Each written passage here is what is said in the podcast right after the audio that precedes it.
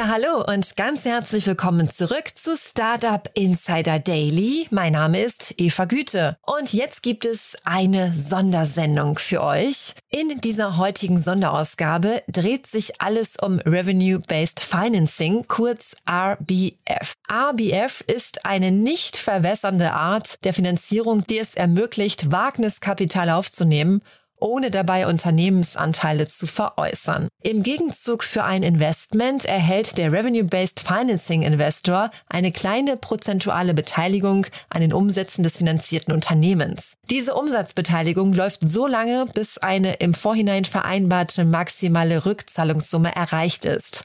Und zu diesem Thema haben wir uns zwei besondere Gäste eingeladen. Zum einen ist das Christian Stein, Partner bei Riverside Acceleration Capital, und zum anderen Mariam Korang, General Managerin Dach von Clearco.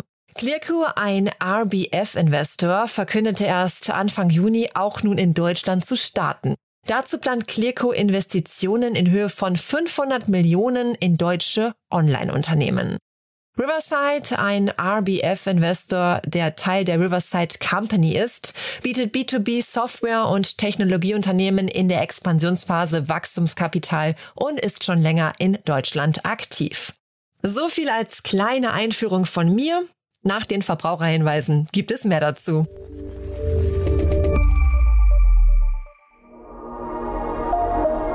Werbung diese Folge wird präsentiert von Safdesk, der digitalen Buchhaltungssoftware. Die Gründer Fabian Silberer und Marco Reinbold hatten es sich zum Ziel gesetzt, Selbstständigen und Kleinunternehmern den Arbeitsalltag zu erleichtern. Als Söhne von Selbstständigen kennen sie das Problem der nervigen Buchhaltung und haben daher eine Plattform geschaffen, auf der Unternehmer ihre Finanzen stets im Blick haben und mit der die Buchhaltung einfach von der Hand geht. Sichere dir jetzt 100% Rabatt auf die ersten sechs Monate auf www www.safdesk.de slash startupinsider. Das war die Werbung. Und jetzt geht es weiter mit Startup Insider Daily. Interview.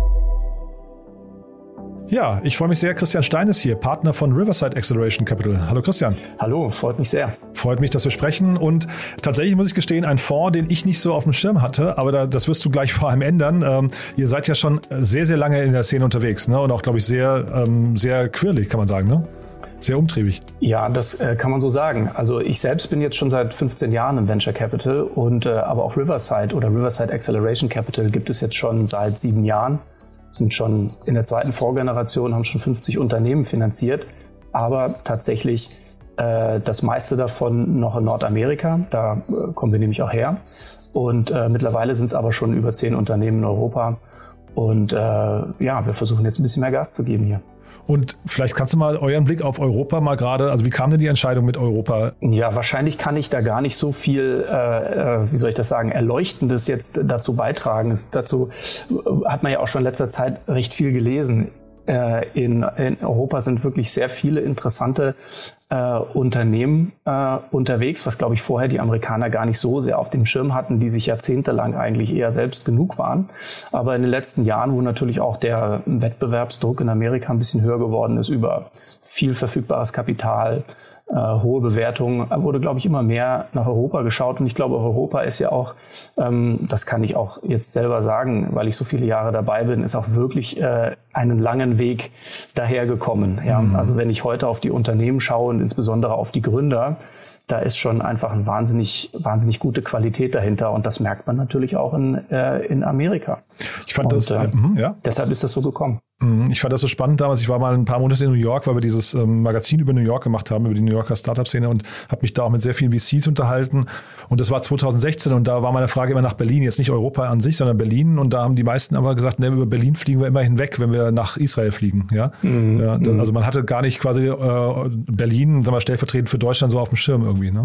Ja, das ist richtig. Das ist richtig. Und ich glaube auch, dass die einzelnen Sektionen äh, äh oder wie soll ich sagen, die einzelnen Märkte auch immer attraktiver werden, gerade auch im mhm. Software Softwarebereich. Äh, ich meine, wir kennen ja alle den, das übliche Narrativ, insbesondere zu Deutschland, dass vor zehn Jahren waren es eher die E-Commerce und, und, Copycats, mhm. was natürlich so auch nicht stimmt. Ne? Das mhm. ist eigentlich eine verwerfliche, grobe äh, äh, Vereinfachung der Lage. Aber äh, ich glaube, auch diesbezüglich sind wir eben ein ganzes Stück weit gekommen und es gibt jetzt äh, mittlerweile wirklich sehr gute äh, Unternehmen, die wirklich mit, mit, mit einzigartigen Konzepten, Produkten, Technologien oder wie auch immer am Start sind. Also da hat sich einfach wahnsinnig viel getan. Und trotzdem ist es ja so, also sorry, wenn ich jetzt noch mal kurz äh, in, dem, in der Fragestellung bleibe, aber das ist halt natürlich sehr spannend, wenn ihr da so global drauf gucken könnt.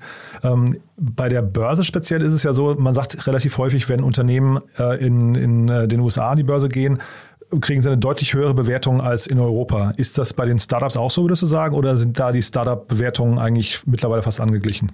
Ja, also ich denke schon, dass da noch ein gewisser Unterschied ist. Da hat sich sicherlich äh, der Spalt auch äh, ein wenig geschlossen in den letzten insbesondere drei, vier Jahren, würde ich sagen. Aber das ist schon immer noch da. Mhm. Die Frage ist halt, äh, bei, also bei der Frage muss ich sozusagen gegenfragen, ob das denn Sinn macht, das zu optimieren.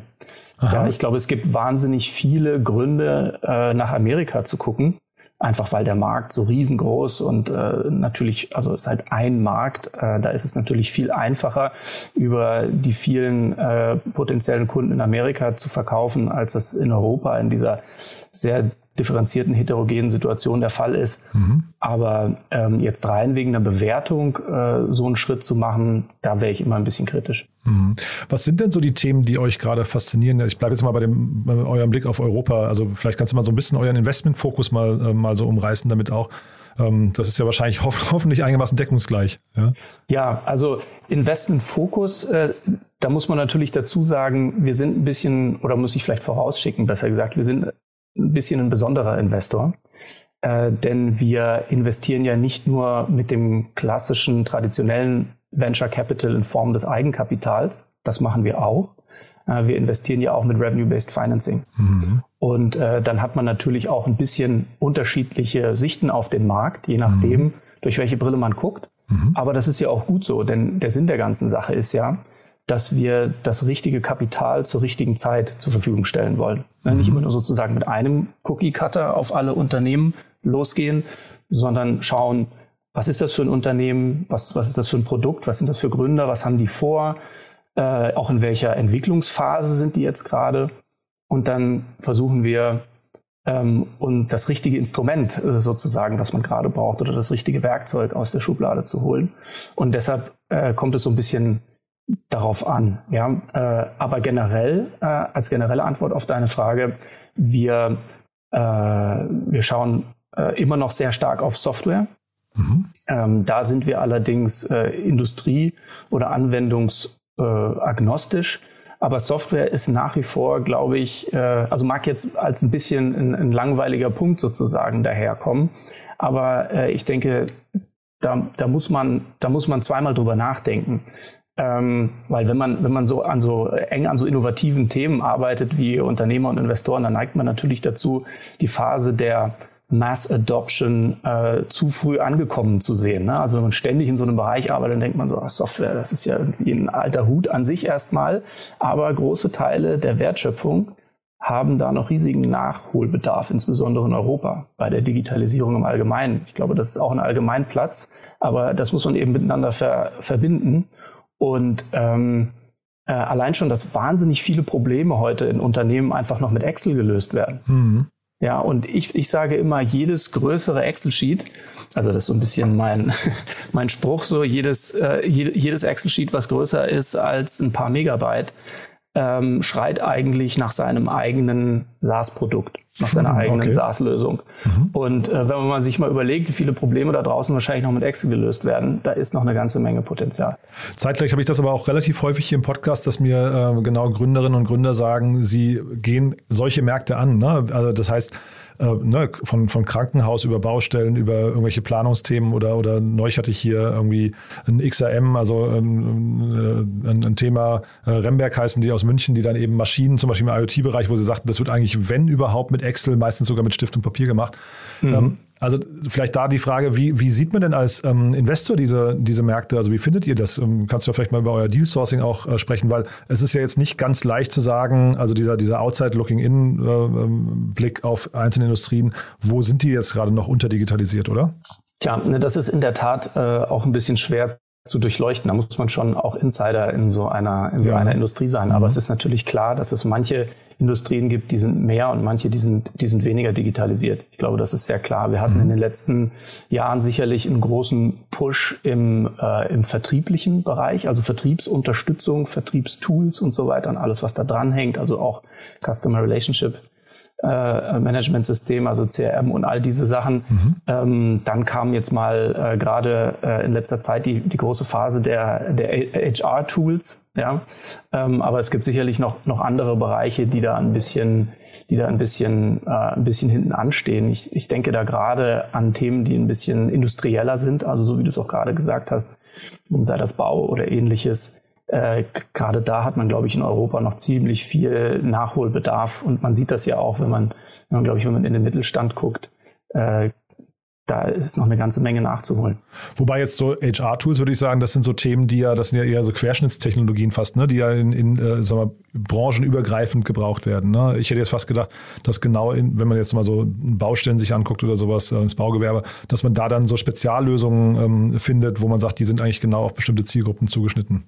Ja, das ist richtig. Na, ich meine, man kann entweder das eine oder das andere machen. Mhm. Ich glaube nicht, dass sich das äh, in irgendetwas nachsteht. Also ich kann, ich kann eine horizontale genauso wie eine vertikale Lösung dafür mhm. suchen. Mhm. Insofern, äh, das, das, das ist für, für mich steht sich das äh, einander in nichts nach. Mhm. Und jetzt habe ich ja gesagt, ich hatte euch jetzt nicht so auf dem Schirm. Äh, zeitgleich seid ihr doch wirklich sehr, sehr etabliert.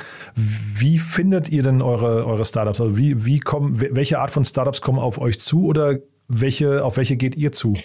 Ja, also auch das hängt ein bisschen davon ab, äh, wie gesagt, ähm, mit, mit, welcher, ähm, mit welchem Instrument der Finanzierung man jetzt drauf schaut. Wenn wir mal auf unser äh, nicht verwässerndes Instrument gucken, also Revenue-Based Financing, mhm. äh, dann äh, ist das eher, sage ich mal, Use-Case-abhängig. Ich bin sowieso dafür, dass man äh, beim Thema Finanzierung einen eher Use-Case-orientierten Blick einnimmt. Ja, früher mhm. war es ja so, dass es eigentlich nur traditionelles Venture Equity gab und ansonsten nichts. Und äh, dann musste man, dann war die Welt halt sehr schwarz-weiß. Ne? Entweder man nimmt das oder man nimmt fast nichts.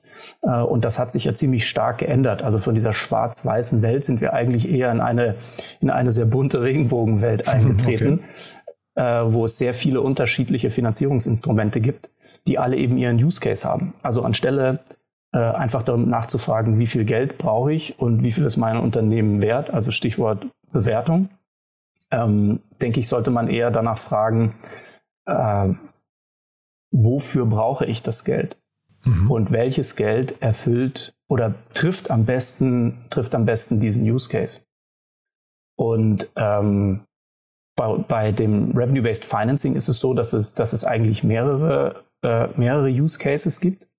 Ähm, Interessanterweise äh, funktioniert es sehr gut sowohl für Unternehmen, die äh, VC finanziert sind oder sein möchten, als auch für Unternehmen, die das überhaupt nicht wollen. Das kann ich mal vorausschicken. Also ähm, gerade auch wenn man eben keinen klassischen VC an Bord haben will oder kann, da gibt es mehrere Gründe eigentlich dafür. Interessanterweise äh, treffe ich immer mehr Unternehmer, die auch sagen, nee, das äh, das will ich nicht nochmal, das hatte ich schon. Mhm. Das war, war, eine gemischte, war eine gemischte Erfahrung. Für mhm. die ist das, äh, ist das sehr, ein, ein sehr äh, attraktive Alternative, weil es eben nicht nur nicht verwässert, sondern weil es auch äh, die Kontrolle auf dem Unternehmen nicht verwässert. Also nicht nur die mhm. Anteile, sondern auch die Kontrolle auf dem Unternehmen. Man bleibt einfach freier in seiner unternehmerischen äh, Entscheidungsfindung.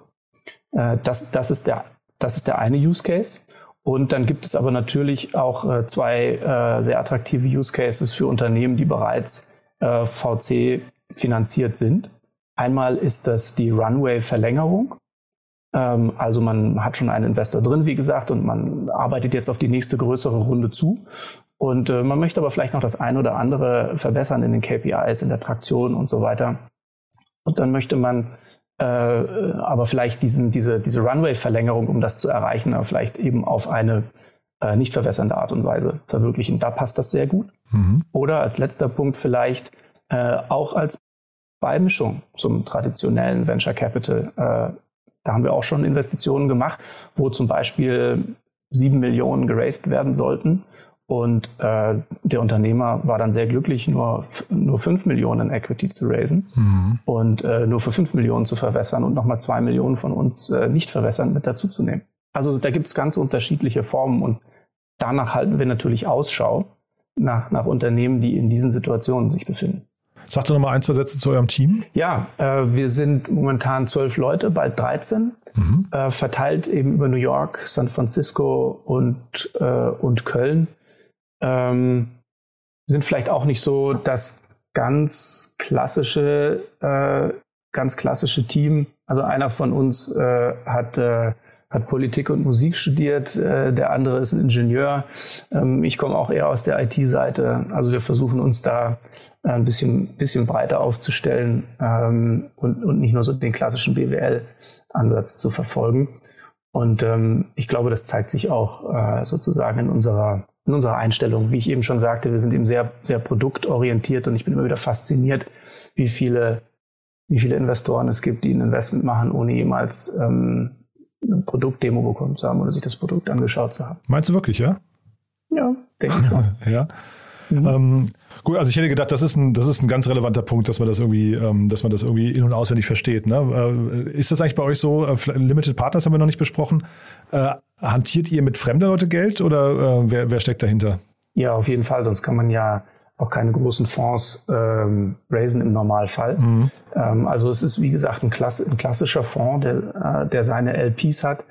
Ähm, ich glaube, da gibt's aber nichts, äh, nichts Aufregendes drüber zu sagen. Das wird wahrscheinlich so ähnlich sein wie bei anderen Fonds auch.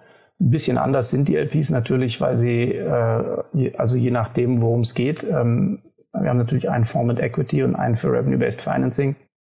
Und ähm, da die Rückzahlungscharakteristik dieser beiden Instrumente, wie ich vorhin schon mal angerissen habe, ein bisschen anders ist, hat man natürlich da auch ein bisschen andere LPs dahinter. Aber im Grunde genommen äh, sind das immer ähm, oder in der Mehrzahl entweder institutionelle Investoren oder, oder große Family Offices oder auch die sogenannten High, High Net Worth Individuals.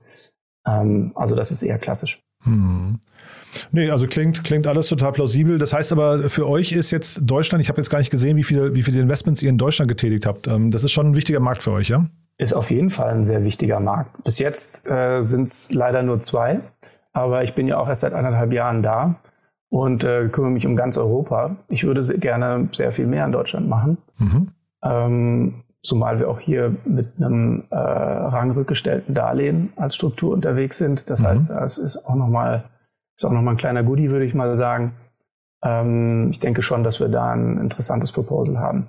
Cool.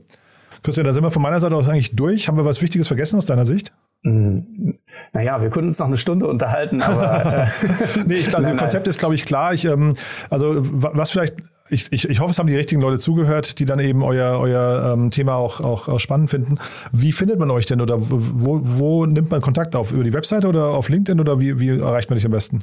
Egal, würde ich mal sagen. Okay. Also gerne auf LinkedIn mhm. äh, bin ich auch aktiv ähm, und ähm, äh, gerne über die Webseite spielt eigentlich, spielt eigentlich keine Rolle. Super, Christian. Du, dann vielen Dank, dass du da warst. Dann drücke ich die Daumen, dass es bald das dritte Investment gibt in Deutschland ne, und dass der, der, der Standort hier äh, gestärkt wird. War cool, dass du da warst. Vielen Dank und auf bald dann, ja? Ja, danke, Jan. Hat mich sehr gefreut. Bis dann. Tschüss.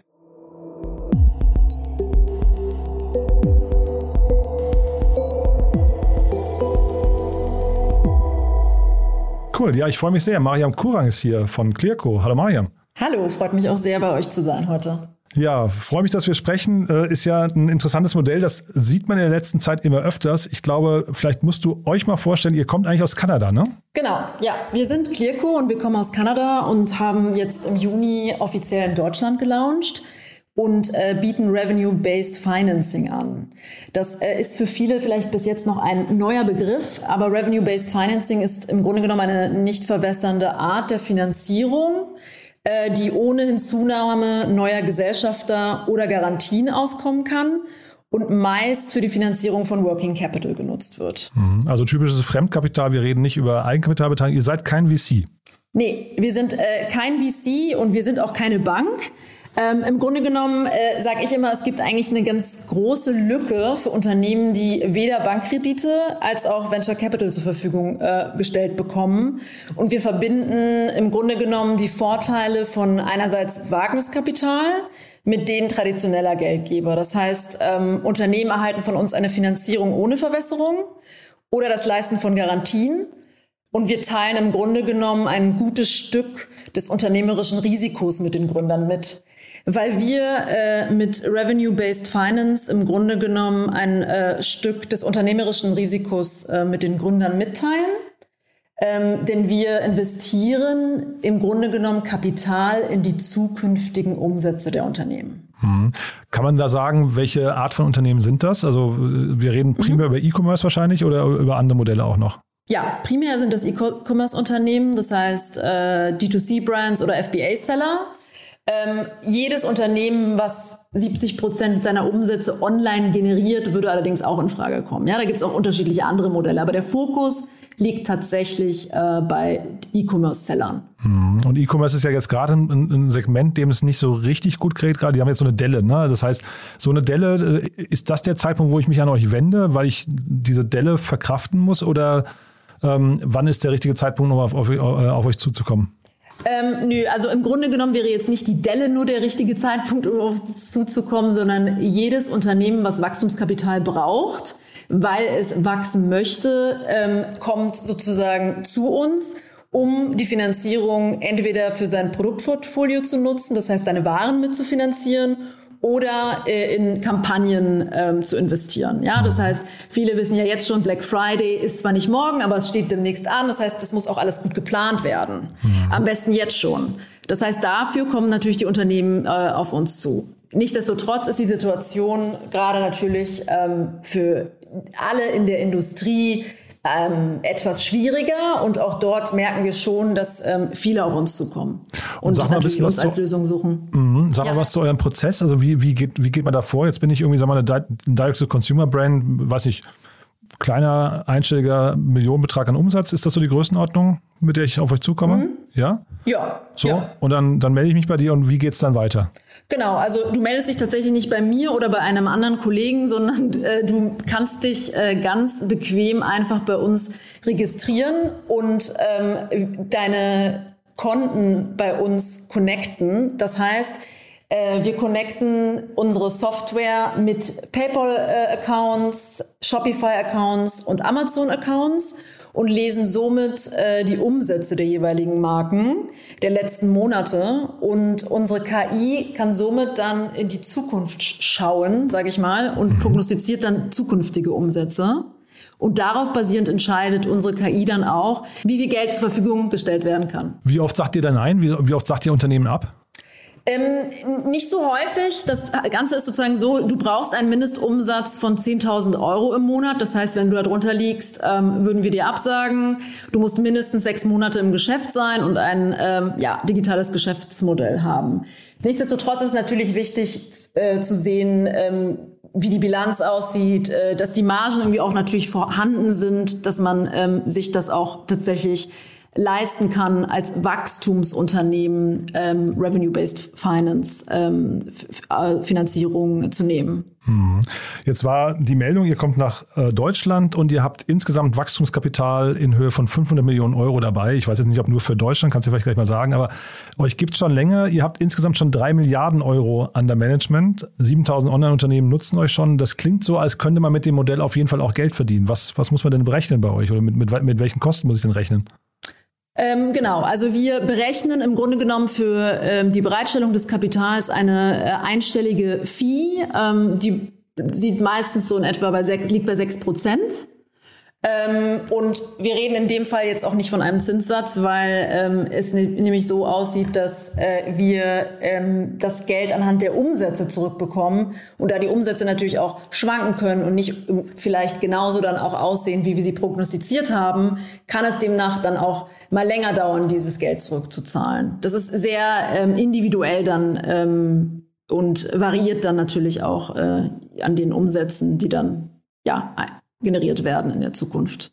Dann sag doch mal, was sind denn so Erfolgsfaktoren, auf die ihr dann achtet? Also was unterscheidet ein gutes E-Commerce-Unternehmen von einem schlechten? Mhm.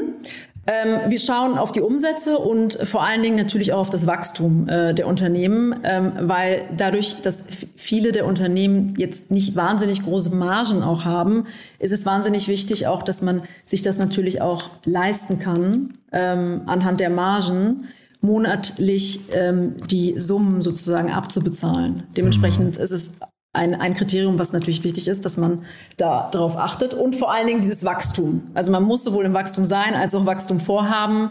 Ähm, das ist der, der, wahnsinnig wichtige Fokus ähm, bei, bei Revenue-Based Finance. Mhm. Und das heißt aber jetzt, wie andere VCs, ähm, die ja primär auf das Team gucken, das macht ihr gar nicht. Ne? Bei euch sind es vor allem die Daten. Genau, wir schauen uns das Team überhaupt nicht an. Dementsprechend äh, ist das relativ äh, ja unwichtig, äh, woher der Gründer kommt, wie er aussieht, wen er kennt, ähm, was im Grunde genommen ja dann auch äh, im Vergleich zu traditionellen VCs ein bisschen anders ist. Ähm, hier können wir sagen, dass wir äh, 25 mal mehr weibliche Gründerinnen bis jetzt ähm, supportet haben und unser Portfolio bis jetzt äh, zu 50 Prozent aus Frauen äh, besteht, also aus von Frauen gegründeten Unternehmen. Mhm. Und vielleicht nochmal inhaltlich, was unterscheidet, also ich meine, dieser Markt generell, man hat ja so das Gefühl, der wurde so ein bisschen wachgeküsst in den letzten äh, zwei, drei Jahren.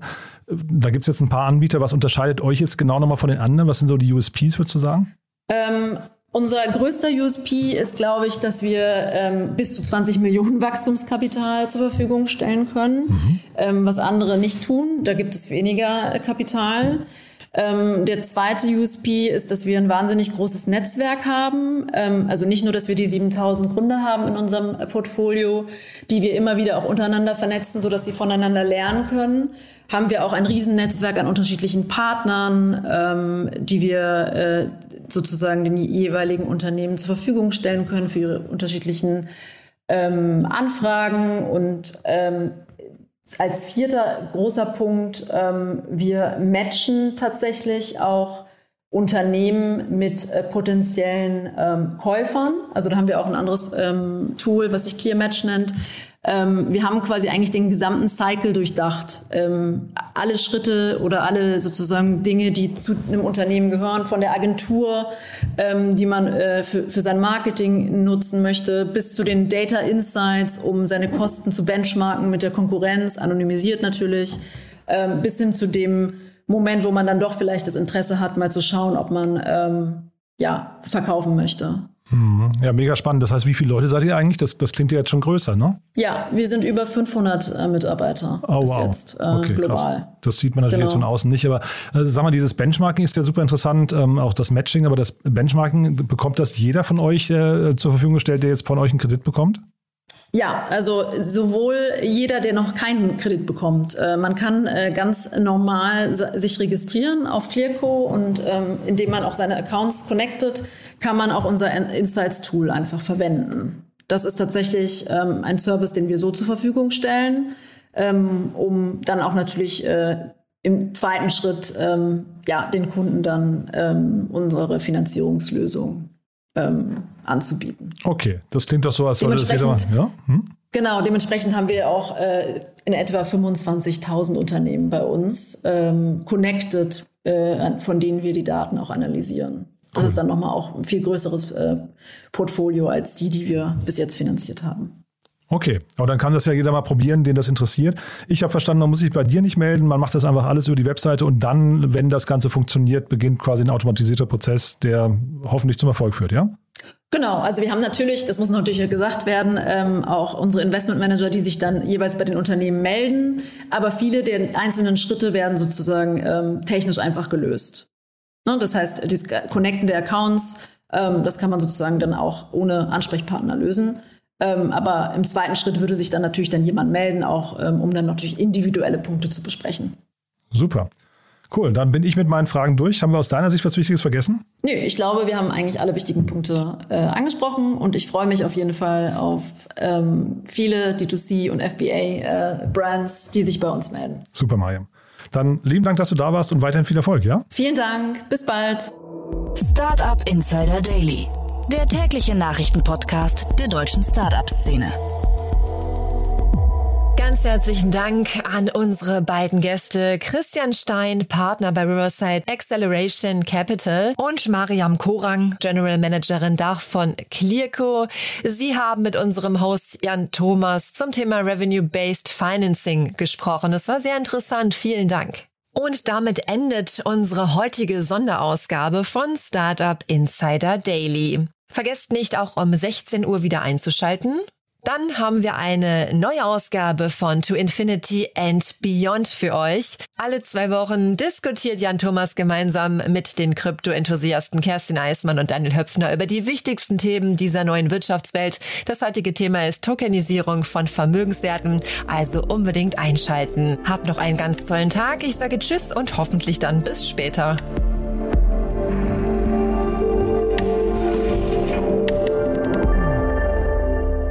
Diese Folge wurde präsentiert von Safdesk, dein Partner für smarte und digitale Buchhaltung. Mehr Informationen unter www.safdesk.de.